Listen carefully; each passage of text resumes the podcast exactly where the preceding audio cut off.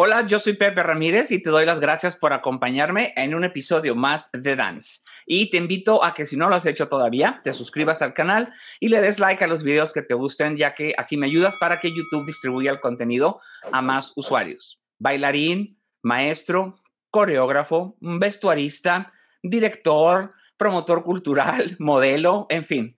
El invitado del día de hoy es una caja llena de sorpresas. Es una persona muy talentosa y a quien yo quiero y conozco desde hace muchos, muchos años. Me da mucho gusto y me llena de orgullo presentarte a Javier Moreno. No te vayas.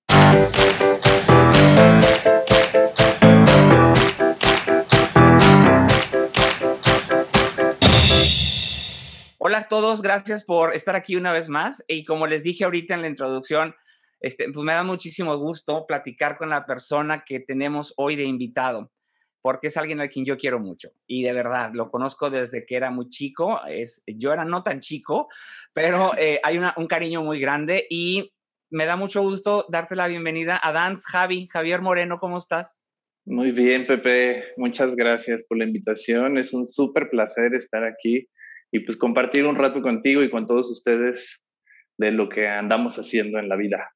Pues sí, que Muchas gracias. bueno. No, no, gracias a ti. Pero siempre es bueno poder volver a estas amistades y eh, que existen, aunque no físicamente nos veamos tanto, pero existe la amistad y el cariño. Y es bueno retomar de vez en cuando el, el dónde nos quedamos y vamos a ver qué más has hecho, ¿no? ¿Qué más has avanzado? Porque hay mucho que aprender de gente, de la gente. Yo soy alguien que siempre busca rodearme de gente, gente de quien pueda aprender de quien, y a quien admire y gente que pueda eh, yo ver para inspiración. Y definitivamente, Javier, tú eres una persona que a lo largo de todos estos años, que no voy a decir cuántos, por no develar tu edad, porque la mía ya la sabe, eh.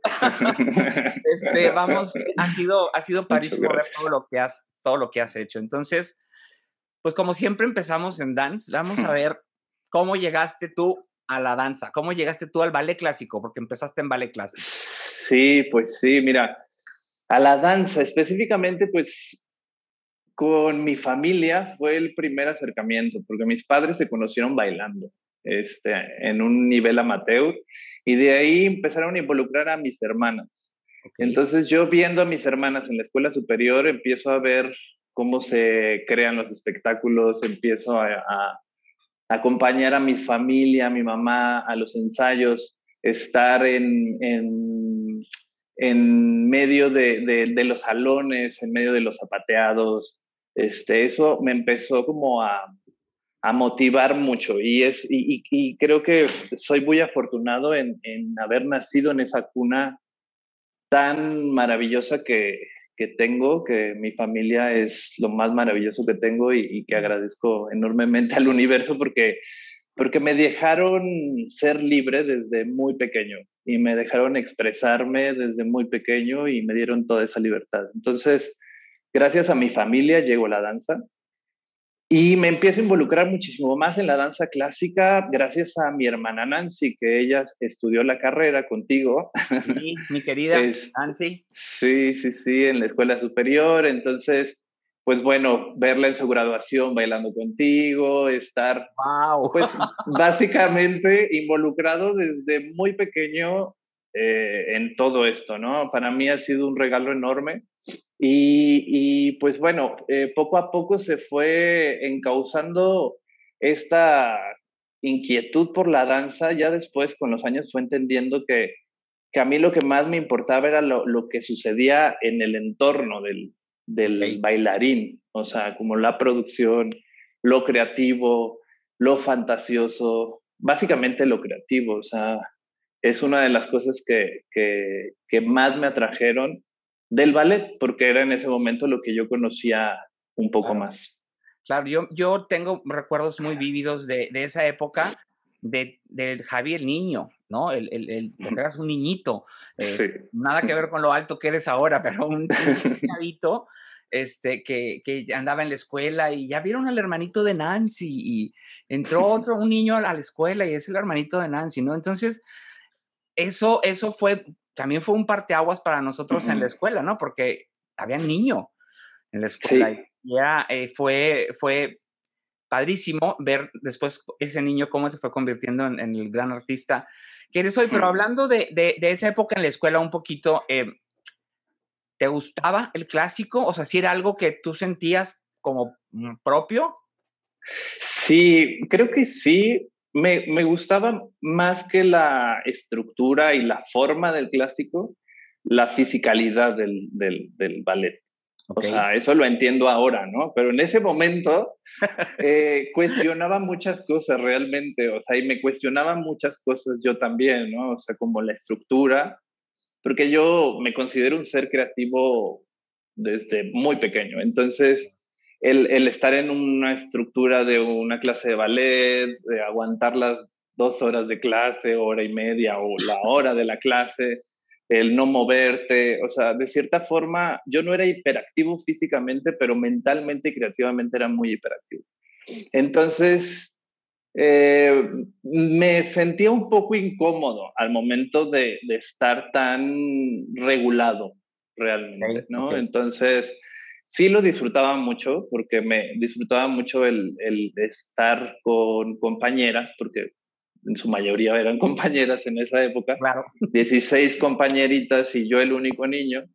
Entonces, este, pues sí, o sea, el estarme relacionando con otras, eh, pues sí, otra eh, forma de pensar, con otro estatus social, con otro, este, sí, con algo más diverso, me, a mí me nutrió muchísimo y, sí lo disfrutaba, la parte física. Okay. La estructura no tanto.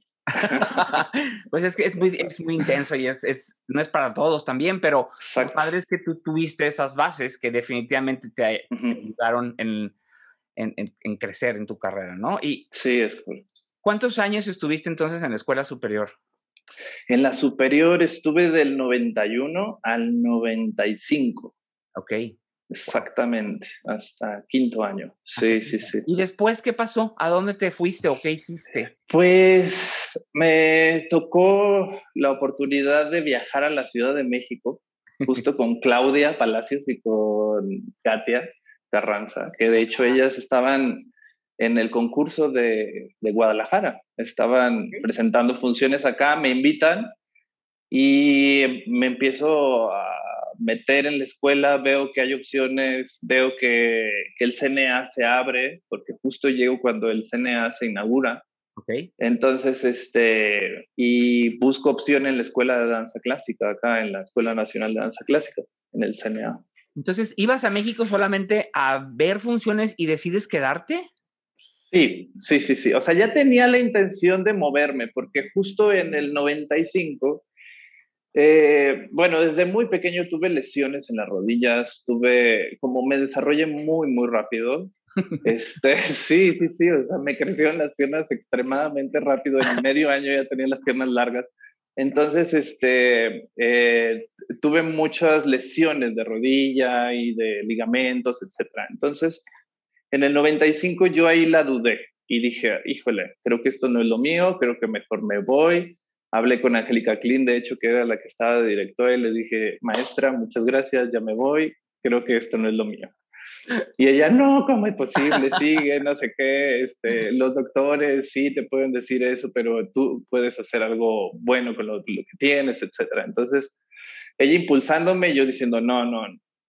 Entonces, este, yo dejo la escuela, el, la superior en el 95, a la mitad de año, y estuve como cinco o seis meses de qué hacer, ¿no? Si continuar en la danza, no continuar. Y ahí fue donde viajé con ellas a la Ciudad de México y encuentro esa opción. Entonces, pues bueno, la tomo y me vengo a la ciudad a continuar. ¿Cuál era la diferencia? O sea, ¿por qué, qué te atrajo, vaya, de seguir estudiando allá? La parte, una de las cosas que más me encantó es que las escuelas estaban más eh, diversas. ¿A qué voy? Eh, estaba la escuela de danza clásica, la de pintura, la de música, la de cine, la de... Sí, o sea, tenía más diversidad. Entonces, en, en los patios, en los salones, convivíamos los de cine con los de danza contemporánea, con los de pintura. Cosa que, que, pues en la superior se sigue manteniendo un poco más limitado en cuestión de danza o cuestión de danza y música, danza Y música. Entonces creo que lo que más me atrajo es esta diversidad. Siempre es algo de las cosas que más me atraen de los procesos creativos, básicamente. Sí, sí, sí. ¿Y cómo fueron esos años en, en México estudiando allá? ¿Te, Híjole, fue. acabaste de enamorar o, o, acabaste de decir, no, no va por ahí? no, aclaré, eh, terminé de aclarar que, que yo no quería ser un príncipe.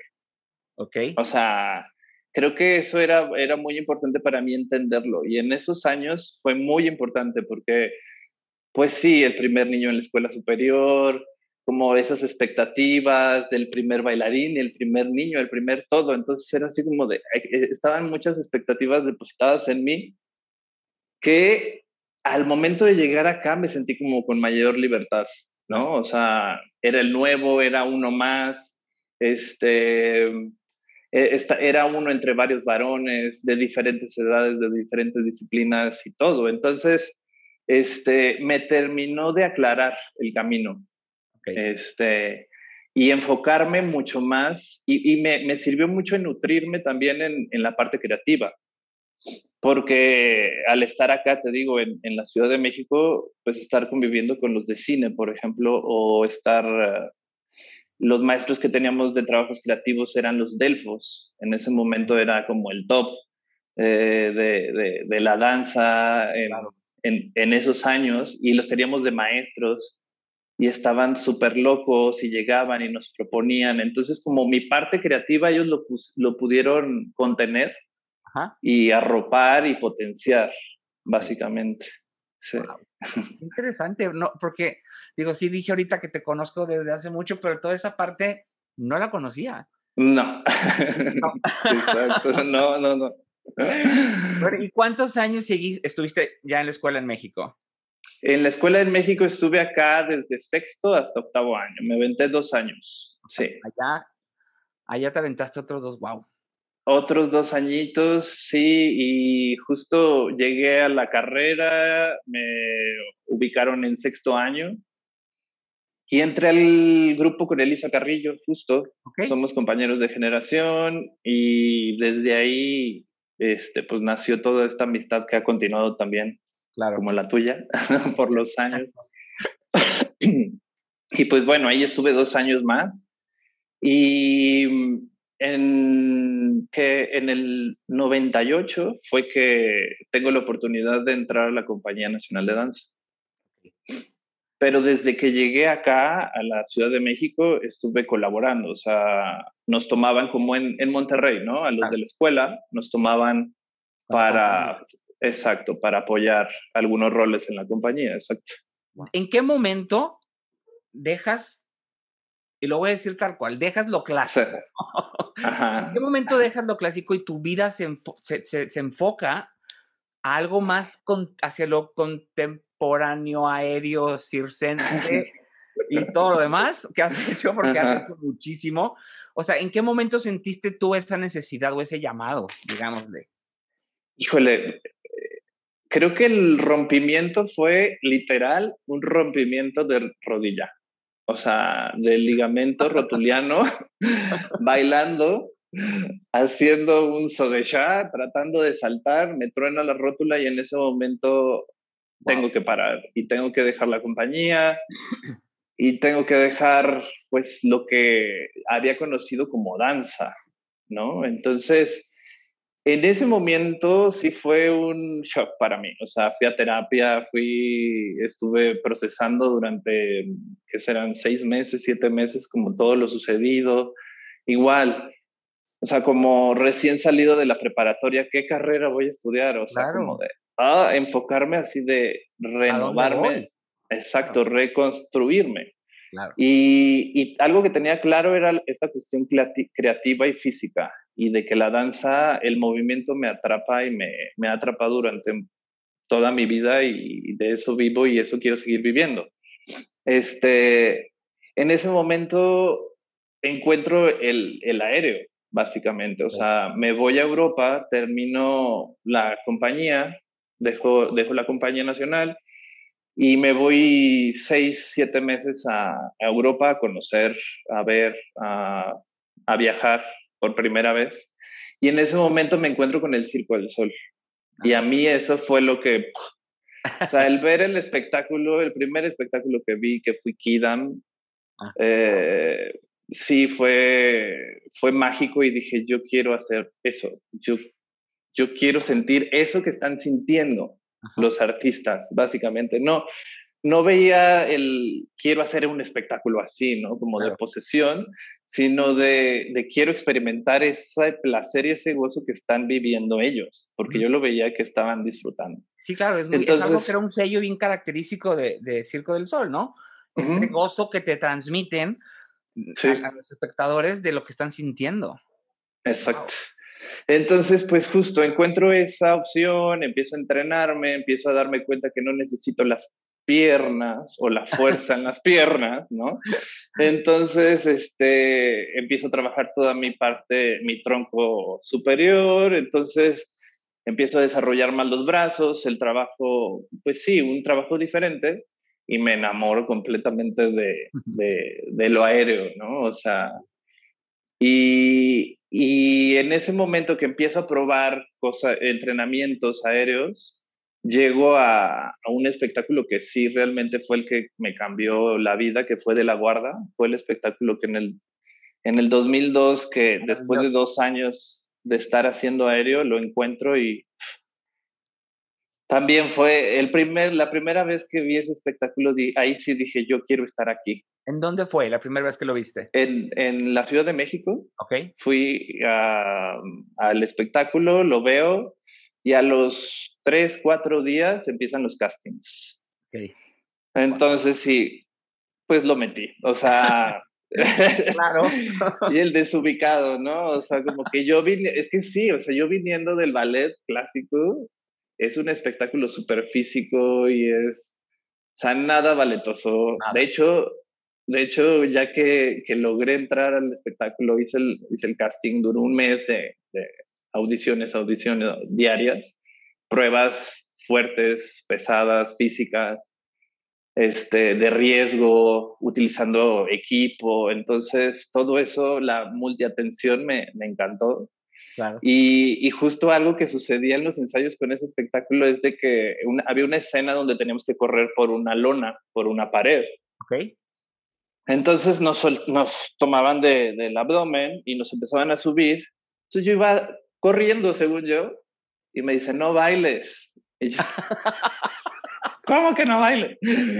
Estás bailando. Y yo, no, estoy corriendo, ¿sabes? O sea, como quitarme la danza, quitarme el ballet, fue, fue algo muy complejo, pero pues bueno, muy nutritivo y con estos maestrazos de, de actores físicos, pues bueno, fue, fue un gran gozo. Wow, increíble. Yo, yo creo que tú no, no, habías nacido, pero ellos vinieron a Monterrey. La compañía vino a Monterrey hace muchísimos años. Bueno, ya volvió, pero cuando yo estaba chico, vinieron a un espectáculo eh, esa fue la fura del Sbaus, ¿no? Ah, fue la fura del sí. Es cierto, es cierto, estoy confundido. Estoy confundido. Sí, sí, sí. Wow, sí, sí, de todos modos es algo súper físico y algo sí, es. a lo que estabas acostumbrado. Para mí en mi momento fue algo muy distinto a lo que estaba acostumbrado a ver y hacer. Este, digo, era yo muy chico, provincial, ya sabes. bueno, pero la... Entiendo el impacto de la diferencia. Sí, sí, sí, sí, sí, sí, Ese espectáculo que dices tú de la fura del Baus, recuerdo yo haber visto como algunas escenografías ahí que tenían carros, que rompían carros. Claro, porque en la escuela fue. En el patio central de la escuela hubo eso y uno de los espectáculos de esa pues, de ese festival que hubo en, la ciudad, en diferentes recintos, una, uno de los recintos fue la Escuela Superior de Música y Danza, el, patio central, y había coches ahí que destrozaban y nos aventaban las puertas al público y quítate te pega. Exacto. Yo me acuerdo que nos aventaban pintura y, cosas de eso, sí. ¿no? Sí, o sea, un espectáculo inmersivo que ahorita están en moda, están tan a la orden del día, ¿no? Sí, pues es que creo yo que cuando cuando involucras al espectador más allá de su butaca, obviamente todo cambia y obviamente la experiencia y la energía que se genera es otra y el espectáculo se enriquece con toda esa energía y participación, ¿no? Así es. Sí, sí, sí, sí, sí, sí, son, son espectáculos fabulosos, realmente eso, el tener el, al público inmerso dentro del el espectáculo y poderlos utilizar y poder jugar con ellos, poderlos hacer partícipes, es de los regalos más maravillosos porque durante tantos años estuve bailando ballet contemporáneo, pero con esa cuarta pared, ¿no? ¿Sí? Donde no sabíamos qué le provocábamos al, al espectador. Claro. Entonces, en el momento de que yo me encuentro con estos espectáculos, con estas producciones que rompen con todo eso establecido y te siguen diciendo, síguete moviendo, sigue disfrutando, busca tu autenticidad, híjole, son, son un regalo. Realmente esos espectáculos son regalos para la vida. Wow. Qué padrísimo, qué interesante aparte el ver cómo lo, lo fuiste experimentando y, fuiste descubriendo los y descubriéndote en cierta forma en este, en este, nuevo, en este nuevo concepto. Este, Javi, y después, digo, yo sé que has hecho muchas cosas, pero yo tengo entendido que estuviste en Canadá. Sí. me acuerdo que estuviste en Canadá, ¿no? Sí, sí, sí, sí. ¿Qué estuviste haciendo en Canadá? Híjole, bueno, en Canadá eh, he tenido la oportunidad de estar en varias ocasiones y yo llegué ahí también en esta búsqueda de, de, mayor conocimiento en lo circense y en lo aéreo. Ok. O sea, llegué a, estudiar un poco más de rigging, de las cuestiones técnicas, de la física, de, o sea, como estaba interesado en, en esa búsqueda técnica que, que, en México no sucedía. Pero al momento de llegar ahí me encuentro con el, el, el shock, el, la explosión creativa, cultural, colorida, diversa que, que, que ofrece Montreal específicamente. Entonces, este, ahí también fue un momento muy importante en, en mi carrera y en, en, todo este proceso que llevo porque empecé a encontrar la fusión del circo con la danza, con, o sea, eh, antes de llegar a Montreal todo era muy seccionado. El ballet era el ballet, la, danza contemporánea era la danza contemporánea y el circo era el circo. Y aunque estaba el Circo del Sol, pues sí, bueno, ellos son canadienses, pero los veía muy lejanos. Entonces, con esa intención de acercarme y de empaparme un poco más de la forma que ellos trabajan, llego ahí y, y empiezo a involucrarme con la gente que estudia entonces, este, empecé a coachar a algunos chicos de circo en cuestión de danza, en cuestión de, expresión corporal, dándoles otras herramientas. Ahí es donde creo que se fortaleció ese gusto por mí del intercambio de conocimientos. O sea, yo llegaba ahí, ellos aportaban algo, yo les aportaba algo y los dos nos íbamos con, con un crecimiento de esa sesión nos volvíamos a ver, quién sabe, ¿no? O sea, pero esa sesión, ese, ese intercambio lo íbamos guardando como para el disco duro. Entonces, eso para mí fue fabuloso y eso fue lo principal que me llevó ahí. Y ya conforme estuve seis meses, siete meses, empecé a trabajar en algunas producciones, con los Seven Fingers también, que son amigos muy, muy queridos este, que hemos trabajado también con Circo de Mente, haciendo colaboraciones México con Canadá. Entonces, bueno, ahí es donde se empieza a, a desarrollar este, esta locura del intercambio cultural y del intercambio de conocimientos. Entonces, eso fue lo que, lo que me llevó para aquellos lares. Wow. wow. Este, sé que entre muchas otras cosas, eh, has bueno, has trabajado de, de modelo, has actuado, has bailado, obviamente, has, has hecho muchas cosas, pero también sé que eh, has estado y te gusta mucho la organización. Eh, ahorita hablabas, ¿no? De todo lo que sucede, eh, no detrás del escenario, pero fuera del mundo del bailarín, sino todo lo que lo rodea. Este, y sí que has producido espectáculos, que has estado involucrado. ¿Cómo, ¿Cómo llegas a hacer eso? ¿En qué fue una, una oportunidad que se presentó, algo que tú buscaste, una necesidad que tenías dentro, ganas de compartir lo aprendido? ¿Cómo fue todo, todo eso? Sí, pues mira, justo después de Montreal, yo regreso a la Ciudad de México y regreso a México con esa adrenalina y con ese rush y con ese, ese aceleramiento que traía creativo. Llego y era a la nada, ¿no? Al limbo. No pasa nada, todo está tranquilo, cada quien va en procesos diferentes.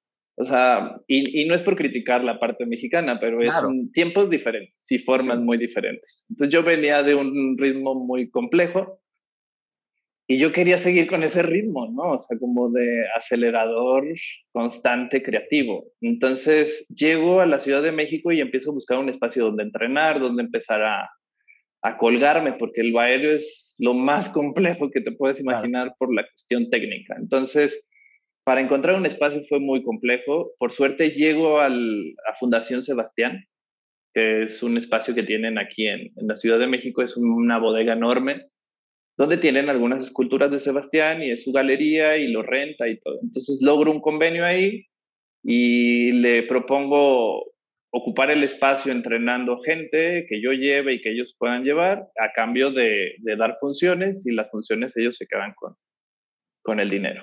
Entonces, pues lo logramos, funcionó muy bien un fin de semana, otro fin de semana. y el tercer fin de semana, pues ya fue así como de, oye, pues sí, está funcionando muy bien. Y por suerte en esa ocasión iba René Venegas, que es con quien después empecé a generar un festival en Querétaro. Con René Venegas, Nancy Moreno, que es mi hermana, y, yo, los tres armamos una asociación civil a partir de esas sesiones que hicimos en Sebastián armamos una asociación civil y empezamos la locura de, generar un festival en, en, Querétaro. Querétaro. Y fue siguiente escena. Siguiente escena, exacto. Sí, en el 2008 comenzamos con ese proyecto y nos aventamos ocho, ocho festivales seguiditos. Y, era, y, me acuerdo que eran, eran eh, festivalotes, o sea, era algo grande, yo me acuerdo de, nunca no fui, nunca pude ir, pero me acuerdo de ver lo que me mandaban tanto tú como Nancio, lo que yo veía publicado y, y eran, eran esos espectáculos enormes, ¿no? Con esas eh, producciones eh, eh, enormes. y me refiero a, montar escenarios bien montados en espacios públicos y es esa forma de, de atraer a la gente y de acercarnos más bien del arte a la gente este, me llamaba muchísimo la atención y me llenaba obviamente de orgullo saber que tú y Nancy estaban metidos ahí, pero, pero qué, qué padre, ¿no? ¿Cómo, fue tu experiencia ahí? Sí, pues esta, este nuevo quehacer que encontré, porque de estar en escena y de estar eh, produciendo para mí, empiezo a encontrar esta opción de producir para los demás y de generar justo un espacio idóneo donde puedan potenciarse creativamente y, donde puedan crecer como artistas, ¿no? Entonces, empezamos a hacer estos festivales allá en Querétaro y sí fue un súper reto. Cada año, aparte que René cada año decía, vamos a hacerlo más grande, vamos a hacerlo más grande. Y yo, no, espera, espera, ¿no? Entonces, el primero fue muy chiquitito y fue creciendo cada vez. Y, creo que, que que fue una buena negociación, tanto René y Nancy eh, gestando e insistiendo que se generaran las cosas, como yo bajando los ritmos y diciendo, espera tantito, ¿no? Este, sobre todo por los recursos, por la cuestión artística, por eh, las necesidades, etc. Entonces, conforme fueron pasando los años, fuimos aprendiendo cómo darle al artista el valor y el mejor espacio para que se desarrolle y comparta felizmente lo que es, ¿no? Entonces, em, tener un, un, escenario, como dices tú, gran support y el 2014 tener a Bomba Estéreo con el, la plaza de armas llena de gente, pues para mí fue un, un, shock porque yo dije, ¿en qué momento me convertí en esto? ¿no? o sea, ¿en qué momento estoy trayendo bandas de rock a Celso Piña y a Gran Silencio y, y mezclando cirqueros con espectáculo de calle y teatreros? Este, súper importantes en México, Claudio Valdés Curis, de repente presentándose en un foro y en la calle Celso Piña. Entonces dije, ¿en qué momento se, empezó a, generar y, a gestar tanta, tantas cosas? Pero fue y es muy, muy gratificante realmente. Es una de las cosas que más extraño ahorita. O sea, tiempos pandémicos este, no nos permiten, pero este, son de las cosas que más extraño, o sea, ese, ese mm, convocar artistas, convocar grupos para, para crecer como comunidad, eso es lo que más me, me atrae todavía. Lo extrañamos, tienes toda la razón, comparto esa parte de, de todo lo que te nutre y te llena el poder hacerlo, el poder producir espectáculos y el poder brindar yo lo digo así, poner la mesa para que pueda el público degustar de las diferentes expresiones, ¿no? En, mi caso, la danza y, bueno, el tuyo mucho más amplio, pero sí se extraña, pero ya, ya volveremos, ya. Ya volveremos. Oye, quiero que me hables un poquito también de, ahorita mencionaste a, a ah. Circo de Mente. Ah, sí. Y quiero, y, y quiero que me cuentes un poquito de Circo de Mente, pero también de la imperfecta compañía. Ok, ok, ok. Habemos, mucha gente que no estamos en la Ciudad de México y que no nos llegan las noticias. Y, este, y, pues quiero que la gente sepa más de, de, un poquito eso, ¿no? Ok, ok, ok.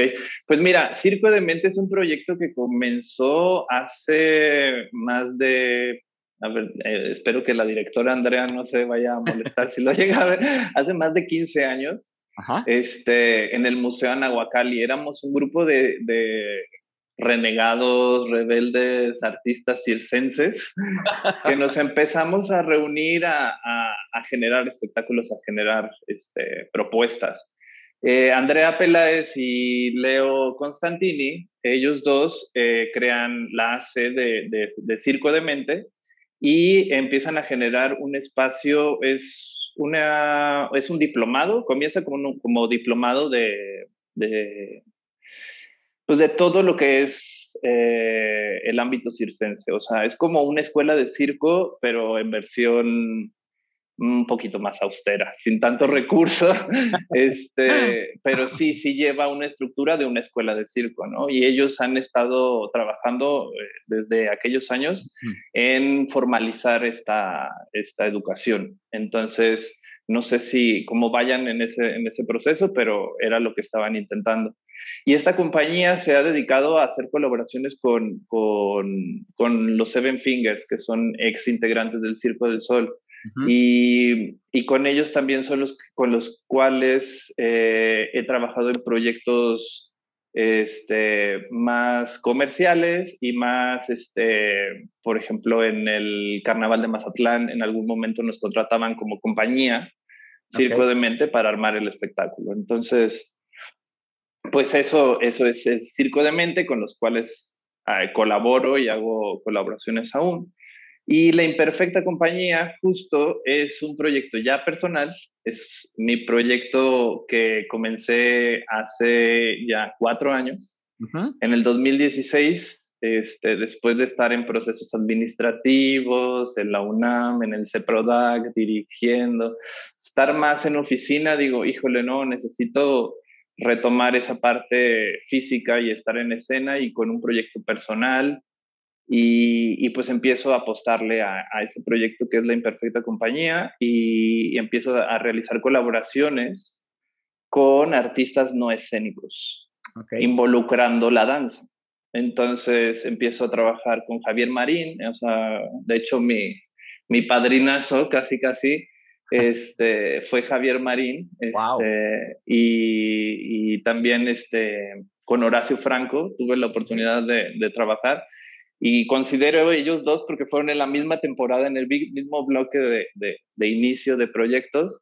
Entonces, este, y bueno, con Javier Marín fue un proyecto bien interesante en donde empezamos a, a trabajar con ilustradores, dibujantes, pintores, haciendo danza en vivo para ellos y modelaje, de cierta forma. O sea, cómo, cómo buscar un ritmo perfecto como para que puedan dibujar, ¿no? Cómo podemos buscar un ritmo para que nada más hagan puros bocetos, ¿no? O sea, como que empecé yo a involucrarme con, con esa parte no escénica.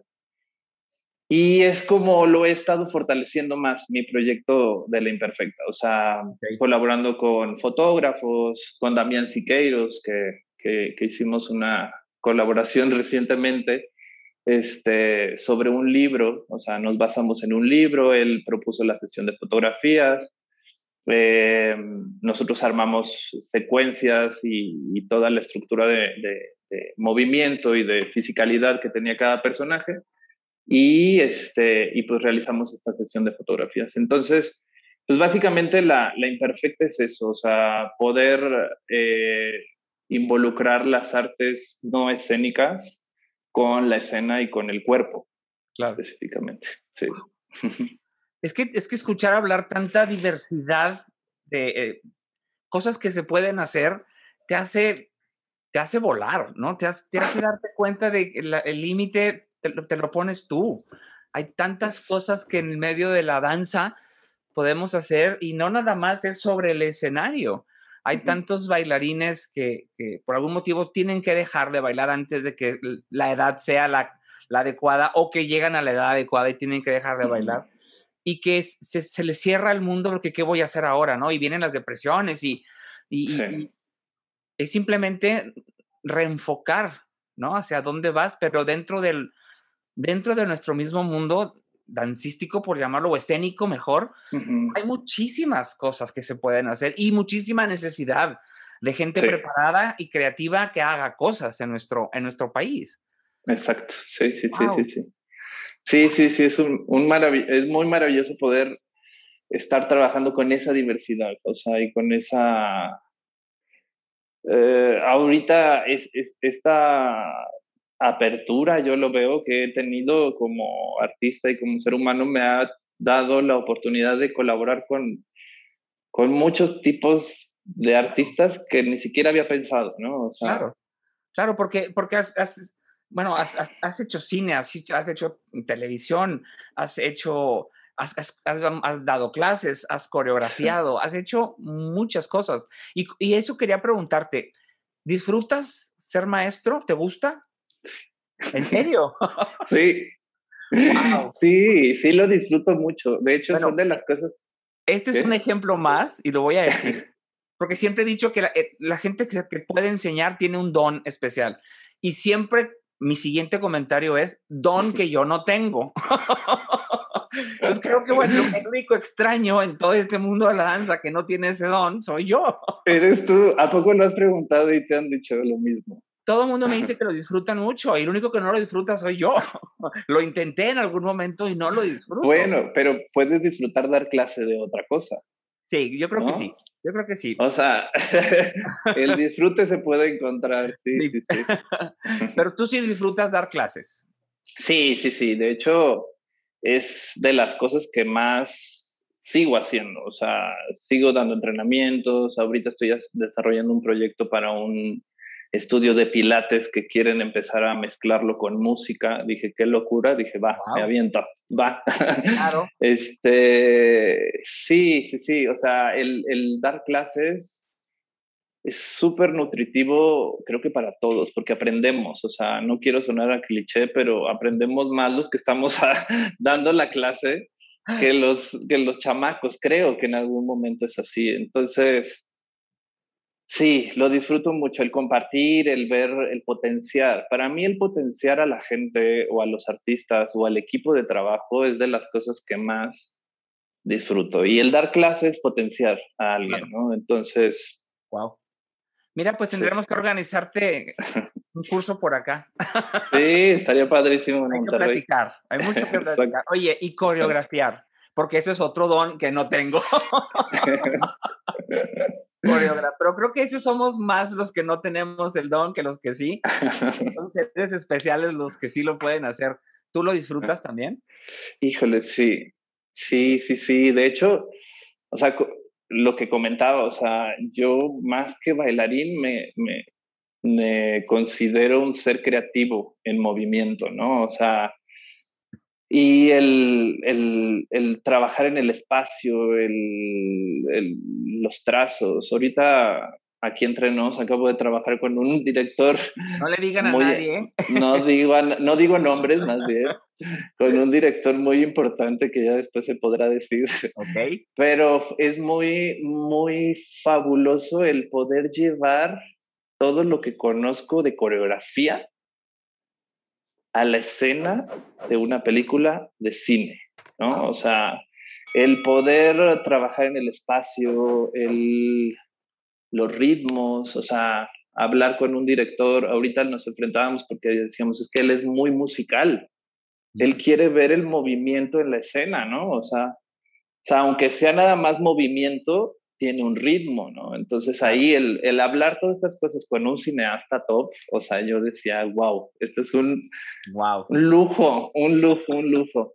Y, y, el, y el trabajar, te digo, o sea, coreográficamente con bailarines es maravilloso. En escena, trabajar coreográficamente en, circo, con la multidisciplina. pero esto que acabo de vivir ahorita, a mí me, me rompió esquemas muy, muy fuerte porque pues nunca había, los, todos los bailarines traían su chicharo aquí. O sea, eran varios bailarines colocados en el espacio. Entonces que nosotros tuvimos que ponerles un patrón musical para que tuvieran cierta acción, ¿no? Entonces, pero a la hora de la grabación no estaba funcionando. Mm. Entonces, yo tuve que pararme con el director, ponerme con él, con mi jefa también que estaba ahí a un lado, este, y empezar a negociar con ellos dos, con mi jefa de coreografía y con el director, de por qué no estaba funcionando la escena, ¿no? Entonces, ¿y cómo refutarle que, que, no éramos nosotros? Porque ya habíamos ensayado mucho, mucho, mucho, Entonces, era así como Entonces, como que entendió y nos dijo, miren, dale un micrófono y dale un monitor. Entonces, yo con el micrófono y con el monitor a un lado del director, dirigiendo a los chicos, haciendo los cambios con la cámara. Para mí es fabuloso. La coreografía y, y el trabajo, y ahorita con cámara, uf, ha sido un verdadero deleite. ¿Cómo no? ¡Wow! Qué, qué padres experiencias y qué enriquecedor para, para cualquiera, obviamente, pero qué enriquecedor para alguien con todo lo que tú ya traías de, trayectoria, de, de, experiencia y de conocimiento acumulado. Eh, y ponerlo en, en, práctica en estos momentos de la vida, este, en proyectos de esa magnitud. No, no, no sé, aclaro, yo tampoco sé de qué está hablando, de, quién es ni qué proyecto, pero como lo dices, sé que es un proyecto grande y, suena, padrísimo. Sí, sí, sí, sí, sí. Y como experiencia, o sea, más allá del director, más allá de, o sea, yo el enfrentarme a otro, otra forma de construcción de la imagen, de la escena, del video, de, mm, es muy maravilloso. Y es justo eso, o sea, la coreografía llevada a otro nivel con otros elementos o enriquecida con otros elementos, ¿no? Sí. Tengo que decir que, que, que, es una caja de monerías, de sorpresas, como decimos. Este, has hecho mucho, Javi. Has hecho mucho en tu corta edad. Este, muchísimas cosas y eso nos llena de orgullo, obviamente, a los de Monterrey, tengo que decirlo, pero también creo que como mexicanos nos tenemos que sentir orgullosos de, del talento que se produce en nuestro país. Eh, hablaba ayer con alguien más y decíamos, qué padre que estás estudiando fuera, todo lo importante y aprendiendo, enriqueciéndote, pero no te olvides de regresar a México, ¿no? No te olvides de compartirnos lo aprendido, que no, que no quitemos esa, esa frase que odio que se llama fuga de talento y quitémosle ese significado y es una preparación y es una ampliación de tu talento para venir a México y, y compartirlo. Y, definitivamente todo lo que tú has aprendido a lo largo de tu vida, no nada más estudiando, viajando, entrenándote fuera. Obviamente es toda la parte interna tuya, toda tu parte mental que has siempre te has destacado por tener claras cosas, por, por tener unas ideas originales. Qué padre que todo eso junto con lo que aprendiste, ahora lo estemos pudiendo apreciar en nuestro país, porque se necesita más gente así creo yo. muchísimas gracias, qué bello eres. muchas, muchas gracias, es un honor. La verdad es que eres, eres, e, eres un orgullo para, para, para mí, obviamente como amigo, y, pero también estoy seguro que para mucha gente más. Y me da mucho gusto que eh, podamos platicar y que pudimos tener este tiempo para hablar y que la gente sepa más de todo lo que hay. No nada más son las zapatillas de las de punta en el escenario, hay mucho más en este espectro eh, del mundo escénico, ¿no? en el que entra obviamente la danza, pero que también entra el teatro y entra el canto y entra todo lo demás. Este, es enorme y has hecho de muchas cosas. ¿Qué más te queda por hacer? ¿O qué planes quisieras todavía eh, realizar? Híjole, ¿qué más por hacer? Pues ahora es encontrar un rumbo de cierta forma con esta, esta temporada pandémica y de, de reestructuración mundial que estamos teniendo, pues, pues bueno, encontrar una base, una estructura, ahorita es lo que estoy buscando. ¿A qué voy? Tal vez eh, un, un, lugar donde me mude, donde empiece a trabajar, o sea, ahí ando viendo opciones. Este, pero como comentaba con, con unos amigos que, que me decían, es que vas a dejar de bailar y yo, no, bueno, dejar de bailar no, y dejar de hacer arte pues tampoco, porque creo que todas las cosas que hago y que, que hago constantemente y diariamente es, es, están nutridas de esa, de, del arte y de la sensibilidad y del gusto y del placer por hacerlo, ¿no? Entonces, este, creo que seguirme nutriendo como, como creador eso es lo que queda y, seguir compartiendo. O sea, ahorita lo que más me gustaría es tener una estabilidad, un lugar, un espacio y poder este, compartir más lo que tengo. Y si me fuera como a nivel fantasía, ¿qué me gustaría fantasear? tener un lugar en la playa con un black box así enorme. Maravilloso. maravilloso, cabañas y hacer retiros creativos. O sea, eso para mí. Oh, bueno.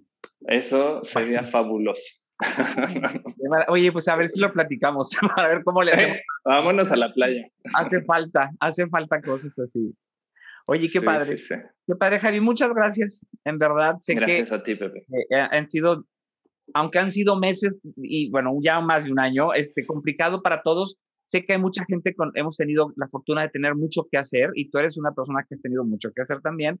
Y te agradezco por, por este tiempo, por platicar conmigo y platicarnos de ti el día de hoy, en verdad. Ah, pues muchas gracias a ti, gracias por el espacio y, y por permitirme abrir un poquito. sí, claro. Sí, sí, y es poquito, porque estoy seguro que vamos a poder hacer otro, otro episodio de estos y vamos a hablar de ese proyecto que ahorita no pudiste hablar. Sí, de ese proyecto. A ver otros más que vas a estar preparando, los que tampoco vas a poder hablar, pero nos dejas ah. picados, nos dejas con, las ganas de, escuchar más y eso, eso sé que siempre va a haber más que poder aprender de ti y que, admirarte por cosas que haces. Muchas, muchas gracias, en verdad. Muchas gracias, Pepe. Cuídate mucho, te mando un abrazo y Espero pronto poder ir a la Ciudad de México o a donde estés. Ok. y, tomarnos algo, aunque sea un cafecito o algo, y, poder convivir, porque hace falta, hace falta verte más. Nunca es, nunca es suficiente. Sí, sí, sí. Sí, lo mismo pienso. Te agradezco mucho, Pepe. Muchas gracias por, por todo, por el espacio y mucho cariño a todos los escuchas. Igual. Cuídate mucho, Javi. gracias. Un beso. Bye.